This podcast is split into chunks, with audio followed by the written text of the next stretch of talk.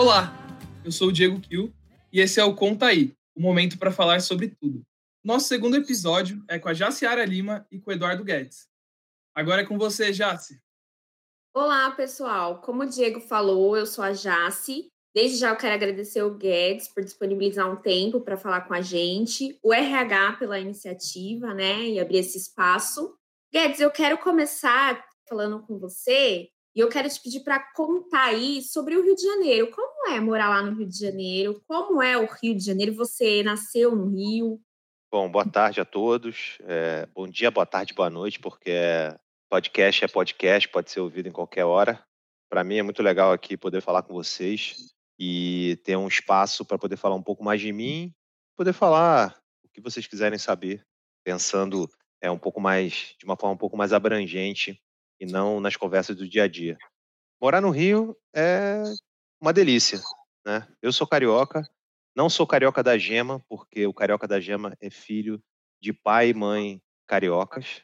Os meus pais são imigrantes portugueses, então minha ascendência aí é, lusitana é, também tem muito impacto na minha personalidade e eu sempre falo isso, por isso eu sou meio resmungão, reclamão, mas a minha cidade tem é, uma vida muito boa. Tem muita natureza, tem um conforto que não é tão caro quanto viver em São Paulo. Tem muita beleza, não é só na praia, é a beleza das cachoeiras, é a beleza do que o homem tocou. É pensar que o Cristo ele não foi colocado pela natureza, foi uma ideia do homem. É, o aterro do Flamengo, que é um parque impressionante, por mais que seja à beira do mar, né, da Baía de Guanabara, ele foi criado pelo homem, ele é um aterro, ele foi um caminho criado para o centro da cidade, da Zona Sul. Até os túneis são bonitos no Rio de Janeiro, né? Tem um monte de beleza na Zona Norte. Se você pegar o Maracanã, é lindo. Quem já foi ao Maracanã, que já viu de fora o Maracanã. Então, assim, é uma cidade que ajuda muito a viver, porque é muito bonita. Para onde você olha, tem beleza, né? E mas para trabalhar nem sempre é tão bom assim não é tão profissional quanto São Paulo, não tem o serviço como existe em São Paulo, é, e as coisas não são levadas tão a sério. É, é, claro que eu também gosto que não sejam, que a vida não seja levada tão a sério, mas para trabalhar às vezes é mais difícil. Então, São Paulo foi a cidade que eu escolhi para viver, para criar meus filhos. Meus filhos são paulistanos, é, não chegam a ser paulistanos da Moca, mas eles são já super paulistas até no gosto. E para mim tem sido uma experiência excelente. Assim, eu não voltaria mais para o Rio para morar, mas para passear é excepcional. Legal, legal, porque é bom a gente ouvir uma visão diferente do Rio de Janeiro, né? A gente sempre acaba ouvindo é, só sobre os pontos turísticos normais e aqueles outros assuntos que a gente vê tanto na televisão, mas é legal a gente ter uma visão de quem realmente morou lá. Deixa eu te perguntar, fiquei curioso para saber como que foi a sua infância. E também como que era o Eduardo na faculdade? Era aquele cara mais estudioso? Você participava da Atlética? Vou ter que suprimir aqui algumas partes da, da faculdade, porque eu não, eu não vou poder falar aqui é, para todos. Mas da minha infância, da minha infância, assim, eu tive uma infância muito feliz, assim, né? Meus pais se casaram pela segunda vez, então já nasci com irmãos, já nasci com irmãos mais velhos, então eles também me ajudaram muito na criação e eu tive uma irmã eu tenho uma irmã, né, pequena, que hoje já é, ela só tem dois anos de diferença, mas era minha irmã pequena antes, e que a gente viveu o tempo todo junto, até que minha mãe veio morar aqui em São Paulo e ela veio morar com ela quando meus pais se separaram. Mas eu tive uma infância assim, com muito contato com os meus avós, né? Os meus avós eram muito presentes, foram presentes. Eu perdi meu primeiro avô, eu já tinha 35 anos, então eles viveram muitos anos e eles me levavam para tudo que é lado. Eles tinham sítios é, no interior do Rio, né? É, em Teresópolis, em Guapimirim, então eu ia muito pro sítio com eles. E a praia, direto, meu pai sempre gostou muito de praia, era sócio do Flamengo, eu sou flamenguista, era sócio do clube de regatas do Flamengo, então eu frequentava o Flamengo, faz, aprendi a nadar no Flamengo, eu estudava numa escola de bairro, eu nasci, é, quando eu nasci, na verdade, a minha maternidade era em Botafogo, na Rua da Passagem, não existe mais, mas eu morava no Leblon, num apartamento de quarto-sala com os meus pais, e depois a gente foi morar na Gávea. E a Gávea é o bairro onde tem o Flamengo, né? Então fazia futebol de salão, fazia natação e tinha uma coisa, meu padrinho também era um flamenguista É, meu pai é vascaíno, né? meu padrinho era um super flamenguista. E por isso que eu acabei virando Flamengo. Então eu entrava no Maracanã com ele, ia para a cadeira do Maracanã ver o jogo do Flamengo, mas eu ficava muito tempo com os meus irmãos, muito tempo com os meus avós. Meus pais já trabalhavam, meu pai é médico, então meu pai dava plantão e tal. E a minha mãe já trabalhava em multinacional e ela viajava muito. Então, durante a semana era muito contato com meus avós e com meus irmãos. É, e eu estudava numa escola muito pequena, uma escola de bairro, é, onde era muito legal porque eu fiz muitos amigos próximos, né? E eu morava também numa rua que todos os prédios eram iguais é, e a gente tinha muito contato, todas as crianças, né? De todos esses esses edifícios. E no Rio é muito é muito mais comum, eu sei que aqui é comum também, né? Essa coisa de da rua, né? Dos amigos da rua. Depois vieram meus amigos da rede de vôlei também, que acabei herdando do meu pai. E aí, quando eu cheguei na faculdade, é, minha primeira faculdade foi desenho industrial, e eu fiz na PUC do Rio de Janeiro, né? E a PUC é uma universidade, assim, parece um parque. Ela é encravada no meio da floresta, assim, inclusive tem um espaço de floresta dentro da universidade, tem um rio que passa na faculdade, tem uma natureza bonita, tem arara, tem um monte de coisa, uns prédios grandes, assim, antigos. Tem um clima muito legal, né? O centro acadêmico da faculdade é, é espetacular. Eu fazia parte do centro acadêmico de desenho industrial e era um dos mais agitados, assim, né? Tinham festas espetaculares. E eu era um cara super participativo, principalmente no início da faculdade. É, depois comecei a fazer estágio, já trabalhar e tal, e já não conseguia ficar tanto. E logo em seguida eu também terminei e comecei outra universidade, quer dizer, eu comecei administração e acabei mudando da PUC, e aí eu fui morar no centro, fui trabalhar no centro, e aí transferi para uma universidade no centro, mas ainda era jovem, enfim, ainda participava bastante, ainda era é, do time também, era do time de futebol, era do time de basquete, então participava Atleta. da atlética, exato é, gostava bastante e participava muito da, da bagunça também. Eu era sempre o líder da bagunça. Na escola eu era assim e na faculdade também. Edu, você falou que é flamenguista, certo? E agora eu vou ter que te fazer uma pergunta um pouco difícil. Eu sei que a gente não tem muita intimidade, mas eu quero te fazer essa pergunta. A Sura tá em outro patamar? A Sura tá em outro patamar. A Sura nem precisa o Bruno Henrique falar. É, é que o Flamengo é diferente. O Flamengo é oito patamar. Ah, entendeu? tem essa, né? Oito vezes campeão brasileiro. É, não é para qualquer um, não. Campeão brasileiro, não é a taça lá da minha avó, não. É campeão brasileiro, campeonato brasileiro. Então, eu sou suspeito para falar do Flamengo, eu sou suspeito para falar da Sura. Essa aqui é a minha casa. Na verdade, é aqui que eu me criei também. É, e eu me adaptei muito bem. Quando a Sura chegou, eu me adaptei muito bem à Sura. O ambiente da Sura é muito informal é, e eu gosto muito disso. E as ideias são muito para frente. Então, é outra companhia. Não tem comparação. Não dá para comparar o que a gente faz com o que o mercado faz. Por isso que eu não gosto que a gente fique copiando coisas. A gente, a gente faz melhor, a gente é capaz de fazer melhor, né? Então, a Sura é outro patamar, certeza. Boa. Entendi, porque ele já respondeu outras perguntas já, Diego. É... Respondeu outras perguntas. Tá, tá, tá aquecendo, tá aquecendo. Aproveitando que o, o, Diego te perguntou aí sobre a formação, você falou de desenho industrial. Quais são as suas formações, né? Aproveita e conta para a gente também um pouquinho sobre como você entrou na área de seguros. Você sempre trabalhou com seguros? Como foi?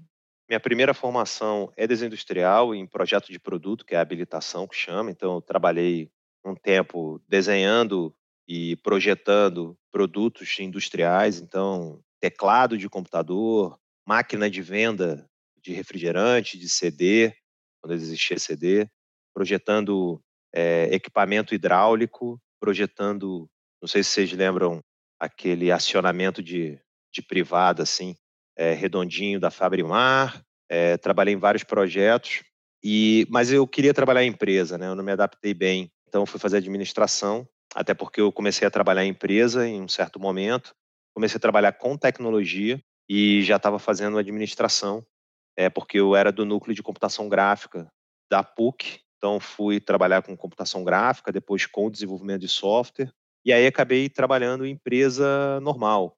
É, acabei em auditoria de tecnologia, depois auditoria contábil, terminei a faculdade de administração, fiz MBA em finanças, fui trabalhar na área de planejamento financeiro, na verdade muito mais focado em projetos, né? É, eu trabalhava num grupo chamado Brasif, Esse grupo era dono do duty free de todos os aeroportos, das lojas, tinha loja de rua, né? É, depois foi vendido para um grupo suíço e o grupo tinha várias empresas diferentes. Então tinha máquinas pesadas, tinha aluguel de máquinas, tinha imobiliário, tinha semovente, que era, era gado, gado de corte, é, gado para reprodução, né? genética de gado, tinha é, concessão de estrada, tinha vários, vários negócios e eu rodei por esses negócios na área de planejamento, é, até que surgiu a oportunidade de trabalhar numa consultoria é, na Deloitte, e aí eu comecei a atender o mercado de seguros.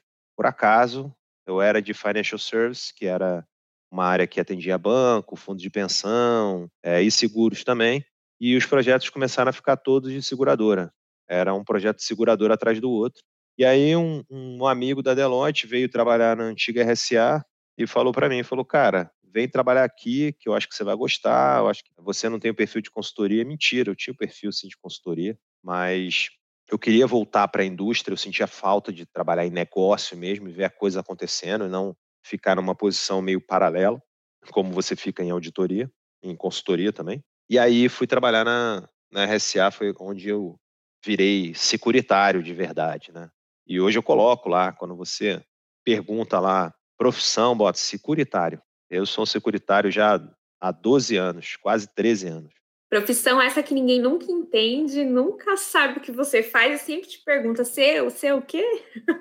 É, exato. Você trabalha em seguro, você faz o quê? Você trabalha, você paga sinistro, o que, que, que você faz? E existem um monte de coisa, né? Quando você fala então de operação de seguro, ninguém entende, né? Operação é tudo.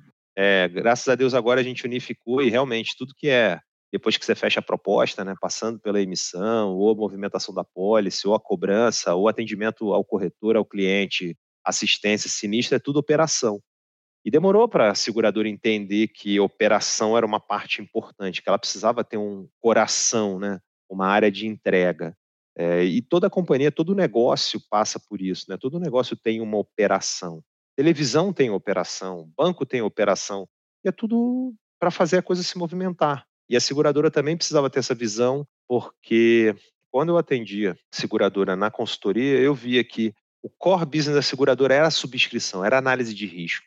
E isso me parece que é uma mentalidade antiga, que ajudou a criar essa indústria, mas que hoje já não sustenta mais essa indústria. E aí, quando a gente pergunta por que a Sura é diferente, porque ela já percebeu isso há muito tempo.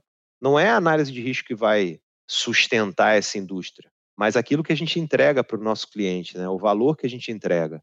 Essa geração de bem-estar que a gente está falando vai muito além de você decidir se você quer o risco do cliente ou não, se o cliente é um bom cliente ou não, que é isso que a gente fazia em seguros. Né? Era área nobre, subscrição era área nobre. E hoje a gente sabe que a seguradora não vive de subscrição e não vai continuar vivendo. É verdade, eu estou em seguros já faz uns 12 anos. E o que você está é, falando, né? Tem razão. É, você começou a falar um pouco da sua história na Sura, na RSA. Nos conte mais, você entrou em que área? Como foi a sua trajetória? Bom, eu entrei na RSA, eu, eu entrei para substituir um cara na antiga Royal Sun Alliance, antes de virar RSA, que ia morar em Londres, porque ele era o responsável de projetos, pela área de projetos aqui no Brasil, e ele recebeu uma proposta para ir para Londres para cuidar de um projeto de sinistros lá. Era um projeto inovador e tal. Ele cavou isso, ele buscou e acabou é, sendo convidado. E aí essa área ia ficar, ia ficar sem, sem cabeça. E eles pensaram em movimentar essa área de projetos para dentro de TI e tal. E na época o comitê decidiu, né, que não, que a área de projetos tinha que ficar independente. Aí eu cheguei, cheguei como gerente de projetos, gerente do escritório de projetos. E nesse período eles também criaram a área de operações e tecnologias no grupo, né? Então, logo depois, um ano depois, virou RSA, eles mudaram a marca e eles decidiram criar uma, uma função de tecnologia e operações em todas as companhias do grupo. Inclusive, ela surgia no grupo, depois ia para mercados emergentes, ia para América Latina e se replicava no Brasil. Então, tinha um monte de reporte, né? E trouxeram uma pessoa é, um diretor para essa área, quer dizer, o meu chefe naquela época, ele entrou depois de mim, e eu fui desenvolvendo essa área de operações, então fui convidado para construir a operação, porque não existia a operação. A emissão estava junto com a subscrição, a cobrança estava no financeiro, a assistência estava no sinistro. Então, toda a entrega da seguradora estava fragmentada. É muito parecido com o que a gente está fazendo hoje é, com o modelo operativo. Né? Então, a companhia quis mudar o seu modelo de funcionar, quis mudar os seus processos, as suas, e a sua estrutura e a tecnologia associada, e aí precisava criar essa estrutura, colocar outras pessoas, e aí eu fui para a área de operações, e existia muito medo, né? Porque o pessoal achava que eu era um cara muito técnico para ir para uma área de operações que já tinha, sei lá, quase 40 pessoas na época. E aí eu fui liderar a área de operações. A gente acredito que teve bastante sucesso, né? Foi uma área que foi reconhecida. Rapidamente a gente conseguiu estruturar os processos, a gente conseguiu definir os níveis de serviço. E isso ficou muito visível. A gente sempre foi muito. Essa história do outro patamar fica muito boa, porque a gente sempre foi visto no mercado como uma seguradora que prezava muito o nosso serviço, né? que entregava muito bem. E continua sendo assim. Então, não dá para comparar. Às vezes o pessoal gosta de comparar a gente, mas a gente é muito preocupado em entregar bem as coisas. E aí veio a evolução, acabei virando superintendente também de operações. Criaram uma área de suprimentos, que hoje está com a, com a Raquel, e, e essa área veio para baixo de mim também. A gente teve uma outra função é, de projetos que voltou para mim, então eu fiquei com operações, com projetos, com excelência operacional, que era a área de processos, de métodos, processos, né, que revisava todos os processos da companhia, mais o sourcing, mais a área de suprimentos, até que o Chateau, que era o antigo diretor, virou diretor financeiro com a saída do antigo diretor financeiro, já com a chegada da Sura, e aí eu fui promovido para assumir toda a área de tecnologia também, que já tinha sofrido várias transformações também, e virei diretor de tecnologia e operações. E aí teve a mudança, né? Até da nomenclatura dos cargos. Então, acabei virando vice-presidente de, de, tecnologia e operações. E mais recentemente, eu também absorvi a área de sinistro. Então, foi uma construção. Eu sempre falo que eu sou um grande exemplo de como a companhia vem me desenvolvendo, porque eu tinha vários gaps, várias lacunas, tanto na gestão como profissional, várias competências que eu precisei desenvolver. E a companhia foi investindo em mim, eu também fui respondendo, óbvio, e eu fui subindo na companhia. Eu não entrei na companhia na posição que eu estou agora e passei muito tempo em algumas posições até que me fosse dada a oportunidade. Então, essa questão da resiliência, ela também é super importante, né? Então, você tem que ter essa capacidade de aguentar, porque muitas vezes, quando eu era superintendente, eu tive a oportunidade de virar diretor de sinistro e não fui escolhido. E óbvio, eu não estava preparado na época. Não estava preparado, ia ser uma coisa abrupta, mas você tem que insistir. E eu vim para a RSA e estou na Sura porque eu acredito que você só constrói uma carreira se você aposta num cavalo. E eu apostei nesse cavalo aqui. E é um cavalo vencedor. Para mim, o que você falou agora conecta muito com o protagonismo, né? que é um tema que a gente já vem discutindo faz um tempo aqui na companhia, e acho muito legal você colocar isso. Aproveitando, você falou muito sobre é, como foi sua trajetória até aqui e tocou num diferencial nosso, que é a estratégia, né? Bem-estar, você citou o bem-estar. Eu queria te perguntar, nas suas atividades diárias, como você enxerga que você entrega a estratégia? A primeira coisa é que eu sou, eu tenho que ser a cara da estratégia. Se você olha para mim e não percebe que a gente está entregando bem-estar e competitividade para os nossos clientes e empresas, né, para, nossos, para as pessoas e para as empresas, e se você não está vendo que eu gerencio tendências e riscos e também uso o nosso talento para entregar essa estratégia, já teria alguma coisa errada. Você tem que olhar para mim, eu tenho que ser esse símbolo. E isso serve para todo mundo.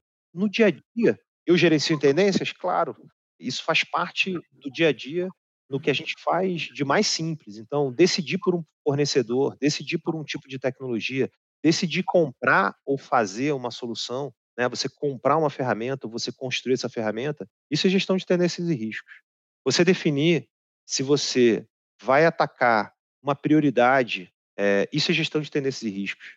Se você olhar e pensar em toda a nossa plataforma e pensar na visão dela, qual é a plataforma futura que a gente tem que ter para atender a companhia, isso é gestão de tendência. Mas, ao mesmo tempo, você tem que avaliar muito bem se o que você decide fazer, construir, comprar, as pessoas que você decide contratar, quais são os riscos envolvidos. E você não pode ficar só no risco operacional. Você precisa tratar esses riscos estratégicos. Então, você precisa pensar na companhia para fora. Você precisa pensar no entorno. Então, eu não posso decidir construir uma solução em determinada linguagem se essa linguagem só é utilizada pela Sura. Porque eu estou criando um risco de, em algum momento, não ter ninguém para dar manutenção nessa linguagem. Em tudo que a gente está fazendo, a gente está aplicando a nossa estratégia. O primeiro a receber o bem-estar são as pessoas que trabalham com a gente. Se eu tenho pessoas trabalhando em tecnologia, se eu tenho pessoas trabalhando em operações, se eu estou pensando a operação num nível e mantenho esse nível, e não estou olhando para fora, não estou pensando o que, que eu posso fazer de melhor para os nossos clientes, o que, que eu posso entregar melhor, o qual SLA que eu estou entregando hoje, qual o nível de serviço que eu estou entregando, se ele é o suficiente, porque a gente tem várias discussões que falam assim, não, esse aqui é o nível de serviço que me pede o regulador. A SUSEP me pede 15 dias para emitir. Eu canso de dizer, o cliente não aceita mais receber nem em dois dias, ele quer receber no mesmo dia.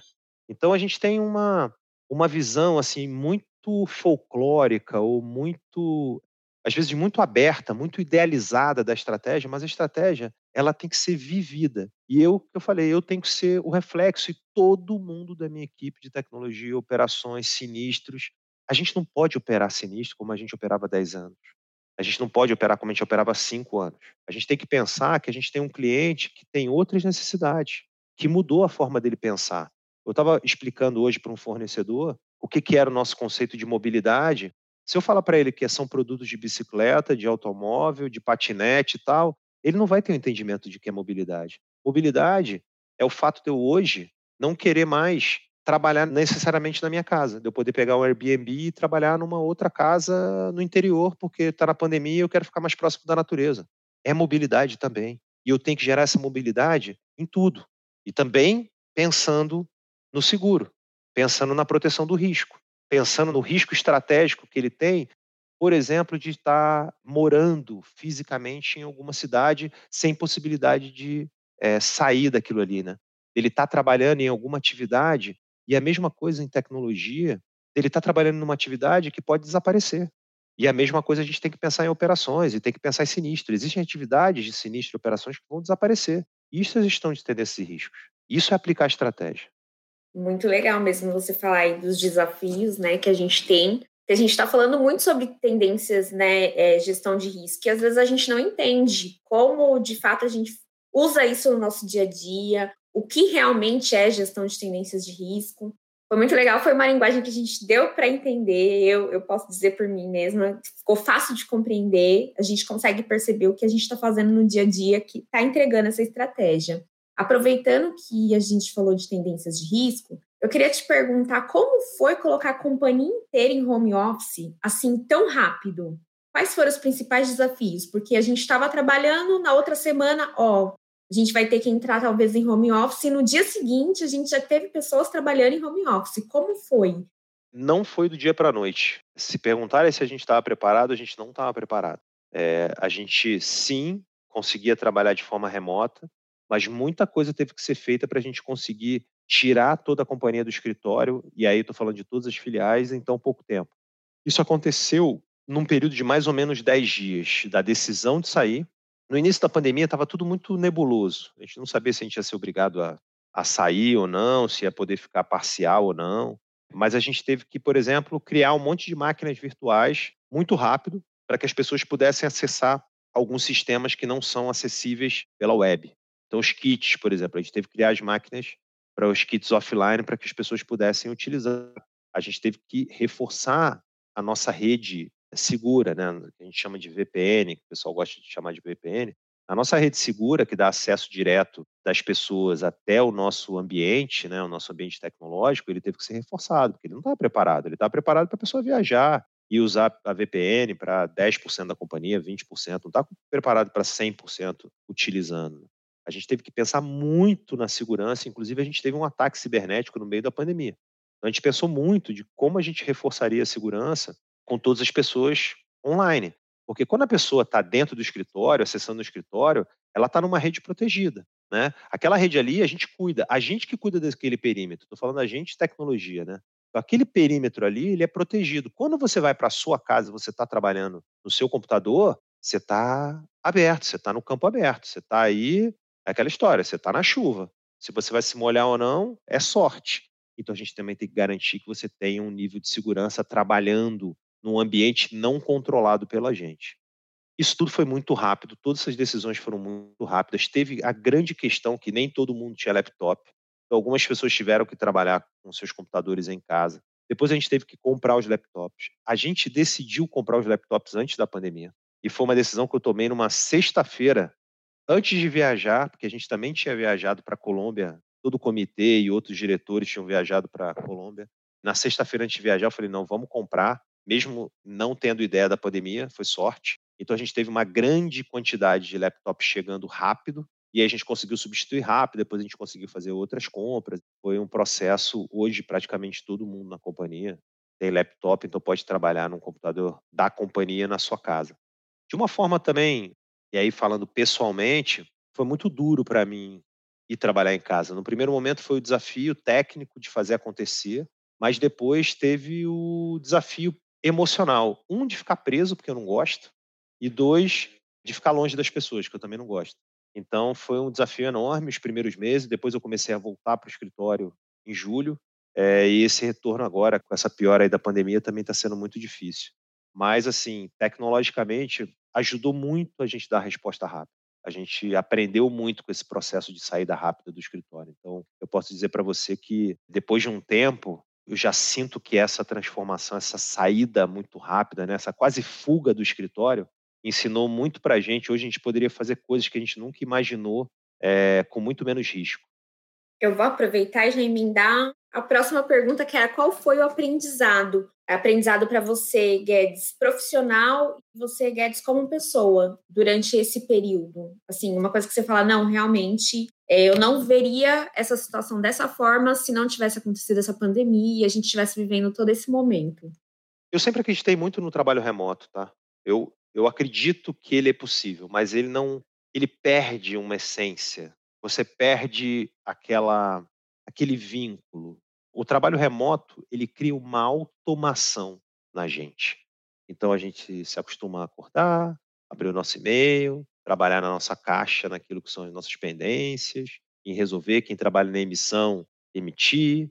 Aí acabou a emissão daquele dia e tal, acabou uma grade, você passa para outra você faz as suas reuniões, quem tem um monte de reunião, tipo eu, vai passando pelas reuniões, e você automatiza esse processo do trabalho. Você acha um caminho de trabalhar remoto e você vira uma máquina de trabalhar. Ah, mas a gente trabalha mais, às vezes mais, às vezes menos, às vezes otimizado, você aprende a otimizar é, e-mail, você aprende a otimizar a sua comunicação, as reuniões, a reduzir, tudo isso. Mas você perde aquela coisa, aquele de sentir a companhia de sentir o que está acontecendo. Você perde um pouco a sua criatividade também, porque a criatividade é a conexão de ideias. Eu ouvi ontem que é o sexo de ideias. Cada um vai lá e, e copula a ideia do outro, e copula e tal, não sei o que, de repente nasce, por isso que é sexo. Falei que ia falar besteira em algum momento, mas isso, isso foi um, um cara, que, um escritor que falou, que eu vou me lembrar o nome. É um cara falando de inovação. E essa, esse contato pessoal, ele é fundamental para essa troca de ideias, para essa construção conjunta. É muito difícil construir de verdade. Você consegue trabalhar em projetos, você consegue é, executar, você consegue discutir assuntos difíceis, chegar a soluções? Sim, online consegue. Mas criar é muito mais difícil. Eu digo para você assim, hoje eu sinto muita falta e até do feedback, sabe? O feedback das pessoas, assim, ele é muito valoroso quando ele é pessoal. É muito difícil dar um feedback virtual. Edu, você falou aí de sentir, falou de feedback. Vou me arriscar a fazer uma pergunta aqui para você. Claro. Você acha que as pessoas têm um pouco de medo de você? Tem. Nossa, tem muito. eu sei disso. Esse, esse é um eu desafio que eu tenho. Que eu fiquei com medo quando ele falou que você tinha aceitado gravar o podcast. É, mas o que acontece? Eu sou, eu sou uma caricatura também, né? Eu sou muito mais uma lenda do que necessariamente eu sou uma lenda, nem um personagem eu sou. Então fica aquela coisa, tipo assim, quem me conhece pessoalmente, eu sou um cara grande. Hoje eu estava falando de manhã com o pessoal de talento, eu sou um cara grande, eu sou um cara pesado. E eu falo alto e falo com, com assertividade. Só isso já cria aquela, aquela figura do. Em compensação, eu, eu sou um cara muito fácil de lidar. Eu nunca vou para cima de uma pessoa do nada. Eu acredito muito nos valores, né? Então eu tento preservar os meus valores e estou numa companhia que eu acredito nos valores dela. O Edu falou sobre valores e tudo bem, mas vale reforçar que respeito, responsabilidade, equidade e transparência são os nossos princípios. Quando eu começo a ver alguém de sacanagem com esses valores, alguém brincando com os valores, aí eu começo a ficar chateado. E aí eu uso todo esse meu tamanho para me impor também. Você pode ver que as pessoas elas têm essa visão, né, de longe, puta, esse cara aí. Acabei de sair de uma reunião também que eu dei uma engrossada é, num assunto, mas porque às vezes tem que chamar a atenção, tem que falar, gente, isso aqui é importante, vocês não podem. A coisa não pode ficar assim. Alguém tem que chamar a atenção, alguém tem que chegar, e é minha responsabilidade. Falar, gente, ó, isso está errado, a gente não está fazendo certo, a gente não está sendo legal com a companhia. E aí as pessoas, e caramba, porque existem formas de falar também. Então acho que isso é uma, uma possibilidade de desenvolvimento meu. Mas aí as pessoas se aproximam de mim, têm uma oportunidade de se aproximar, seja para uma conversa, seja para uma reunião de outro assunto e tal. As pessoas falam, puta, esse Guedes aí, ele é um mega debochado, hein? Pô, esse cara aí é um cara é, relaxado, ele é um cara brincalhão, ele é um cara bobão e tal, porque esse sou eu, esse o meu dia a dia é muito mais assim do que um cara mais assertivo, mais brigão, mais então eu também tenho que equilibrar bem para que eu não assuste as pessoas, né? As pessoas têm medo, sim, têm medo. É até porque o pessoal falava que eu chegava no escritório com a cara emburrada e tal. As pessoas falavam. Porque eu chegava, dava bom dia assim e tal, mas bem fechadão e tal. É porque eu já chego no trabalho pensando no que eu tenho que fazer e tal. Então eu não consegui tirar esse vício. Eu já penso, caramba, eu tenho que fazer isso, tenho que fazer aquilo e tal. Então eu já vinha pensando em quando eu ia sentar o que eu tinha que fazer. Mas isso também já foi mudando, né? A Jace já conhece, já me conhece de outros carnavais, de outras reuniões aí. E eu sempre tento manter um ambiente muito, muito irreverente, quer dizer, que ninguém tenha reverência, nem pela minha posição, nem pela minha pessoa. E tento não me colocar numa posição hierárquica. Eu não gosto da posição hierárquica. Se eu tiver que me exaltar, vou me exaltar pela companhia, não pela minha posição ou pelo o que eu acredito, pelo que eu preciso fazer mas nunca por eu ser, estar acima hierarquicamente de outro. Então eu tento tomar cuidado, mas sem dúvida que as pessoas têm um certo medo. É, existe esse folclore aí. Eu falei pro Diego, quando você começou a fazer os cafés da manhã com a área de Affinity, ninguém perguntava, ninguém falava nada. E você falava, ninguém vai perguntar, ninguém vai conversar comigo. Vamos, gente, você, você tentava movimentar a gente para falar. E um ou outro falava. É, às vezes é, às vezes é difícil mesmo. É difícil você criar um, um vínculo com as pessoas quando você tem uma relação de trabalho. Às vezes você está numa posição também onde você é líder do líder da pessoa, a pessoa fica assim, caramba, eu posso falar isso, mas eu não combinei ainda com o meu líder aqui se eu posso falar. Então é difícil, mas eu tento ir quebrando isso. Isso aí você vai quebrando. Ajuda muito fazer conversas individuais, que é uma coisa que eu sempre fiz. Acho que a Jace já participou de uma conversa individual comigo, acho que não, né? Não. É, a pandemia eu não consegui fazer com o pessoal de Affinity eu faço conversas individuais com as pessoas para que as pessoas falem de si, que eu possa falar de mim mesmo, né, para as pessoas. E aí vai quebrando esse gelo. Mas como tem muita gente, às vezes não dá para falar com todo mundo é, num curto período de tempo. Edu, esse mês vai ser o mês da certificação do Great Place to Work. Já faz três anos que somos certificados. E eu queria te perguntar, por que você acha que a gente tem esse selo? Olha, na minha opinião, a gente é uma companhia que escuta, a gente valoriza a opinião de todo mundo. A gente está aberto para mudar. É uma, uma companhia que tem um espaço é, onde todos podem contribuir. A gente valoriza muito as pessoas, é o nosso principal ativo. A gente nunca fala que a nossa diferenciação está em cima da tecnologia, nem em cima dos produtos. Ela está em cima das pessoas, do nosso talento humano. E, ao mesmo tempo, a gente se preocupa muito com esse desenvolvimento desse nosso ativo, dessas nossas pessoas. É, eu acho que são esses três pontos: a abertura, a escuta, a preocupação em desenvolver as pessoas e a valorização não da boca para fora. Né? A gente deixa que as pessoas se exponham é, e a gente valoriza que elas falem pela companhia, esse empoderamento. Então, acho que são esses três pontos muito importantes é, que acabam fazendo que a gente seja uma grande empresa para trabalhar. Existem outros, né? A gente tem um ambiente mais informal, a gente tem acesso né, à liderança. É uma companhia que tem 370 funcionários, então tem muito acesso à liderança. É, se você está trabalhando numa empresa muito grande ou uma companhia um pouco maior que a gente, você não vai ver o presidente, né? Aqui você cruza com o presidente no corredor, conversa, brinca, toma café com ele, ou com o vice-presidente, ou com o diretor. Então isso isso ajuda muito a participação e a construção de uma companhia.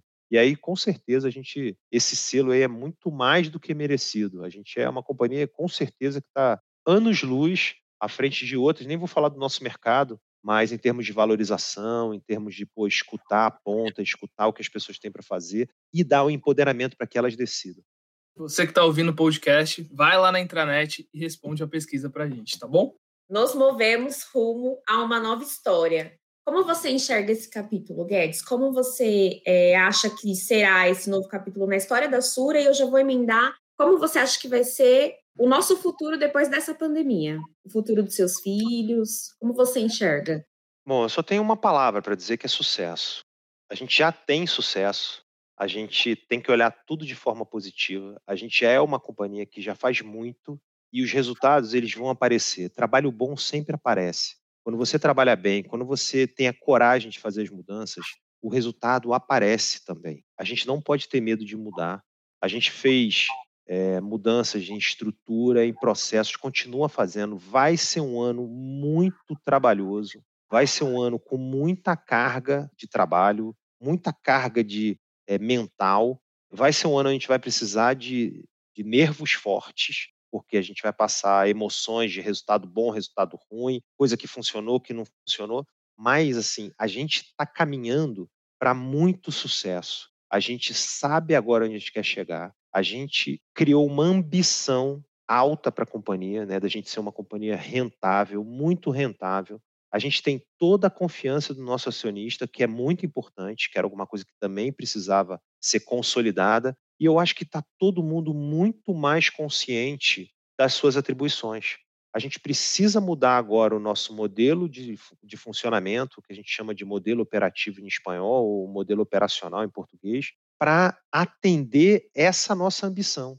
Se a gente quer ser uma companhia que está em mais praças, né, que se expande, que está em mais canais, que tem mais produtos, né, que é multicanal, multisolução, né, se a gente quer prestar um serviço melhor para os nossos clientes, se a gente quer uma proposta de valor que ele diferencie, que diferencie a empresa, que não o preço, precisa estar tá aberto a construir uma coisa difícil, porque todas as empresas querem muito disso mas não estão dispostas a fazer a mudança, né? não estão dispostas a, a mudar aquilo que precisa mudar. E a gente conseguiu já muito rápido fazer grandes mudanças. Então, minha expectativa é de sucesso. Eu acho que essa é a palavra principal. A gente ainda vai comemorar muito o que essa companhia vai se transformar. Ela já está se transformando. E a questão da pandemia, assim, ainda está, infelizmente, o nosso, a nossa visão da pandemia ainda é muito recente. Ninguém sabe nada da pandemia. É, eu também não me arriscaria a dizer se vai mudar o mundo ou não. É, eu acho que o mundo já mudou. Talvez a gente volte a ser um pouco mais analógico, talvez a gente acelere o digital. Não saberia te dizer, não como companhia, mas como pessoas. É, não sei se todas as tendências vão continuar assim. Acho que a gente, por exemplo, se enganou com a questão da pandemia, achando que a gente tinha debelado a pandemia, depois ela voltou com força total. Mas a gente não vai ficar sofrendo dessa pandemia o tempo inteiro é, a gente vai ter uma baixa de novo. E aí tudo vai ter que se adaptar a, a essa vida, assim, de puta, em algum momento pode ser que tenha uma outra pandemia, que apareça um outro vírus, uma outra bactéria, sei lá o quê. Nossos filhos vão se vão mudar completamente. Eles, eu tive contato com o ensino digital muito velho, eles estão tendo muito novos, então isso pode mudar totalmente a forma deles de pensar. Então não arriscaria dizer o que vai mudar especificamente. Eu acho que a gente tem que continuar é, monitorando esse entorno e se adaptando. Agora, é, a gente não vai viver a vida inteira em pandemia, isso eu tenho certeza. A gente não vai, a gente vai achar um caminho, a gente vai é, se ajustar, vai ter mais vacina, a gente vai vacinar, a gente vai, puta, ir voltando a poder viajar, poder sair, poder fazer esporte, poder se encontrar, aglomerar e tal. Mas o mundo vai mudar mais. Né? O mundo vai mudar mais, a economia está mudando, então a gente vai sentir é, essas mudanças ao longo do tempo. Não sei se muita coisa para melhor ou para pior, mas acho que vai ter uma, uma ruptura em algum momento institucional que vai afetar todo mundo, né? Não estou falando que a gente vai ter uma revolução no país e tal, mas a gente vai parar de aceitar algumas coisas. Então isso, eu acho que vai, vai ter muito aprendizado aí desse processo. Realmente, muita coisa ainda vai mudar, mas tem uma que não muda, seguimos juntos. Muito obrigado, Edu e Jas, por toparem esse desafio. E quem quiser participar dos próximos episódios do Conta Aí, é só me chamar no Teams e dizer quem quer entrevistar. Tchau.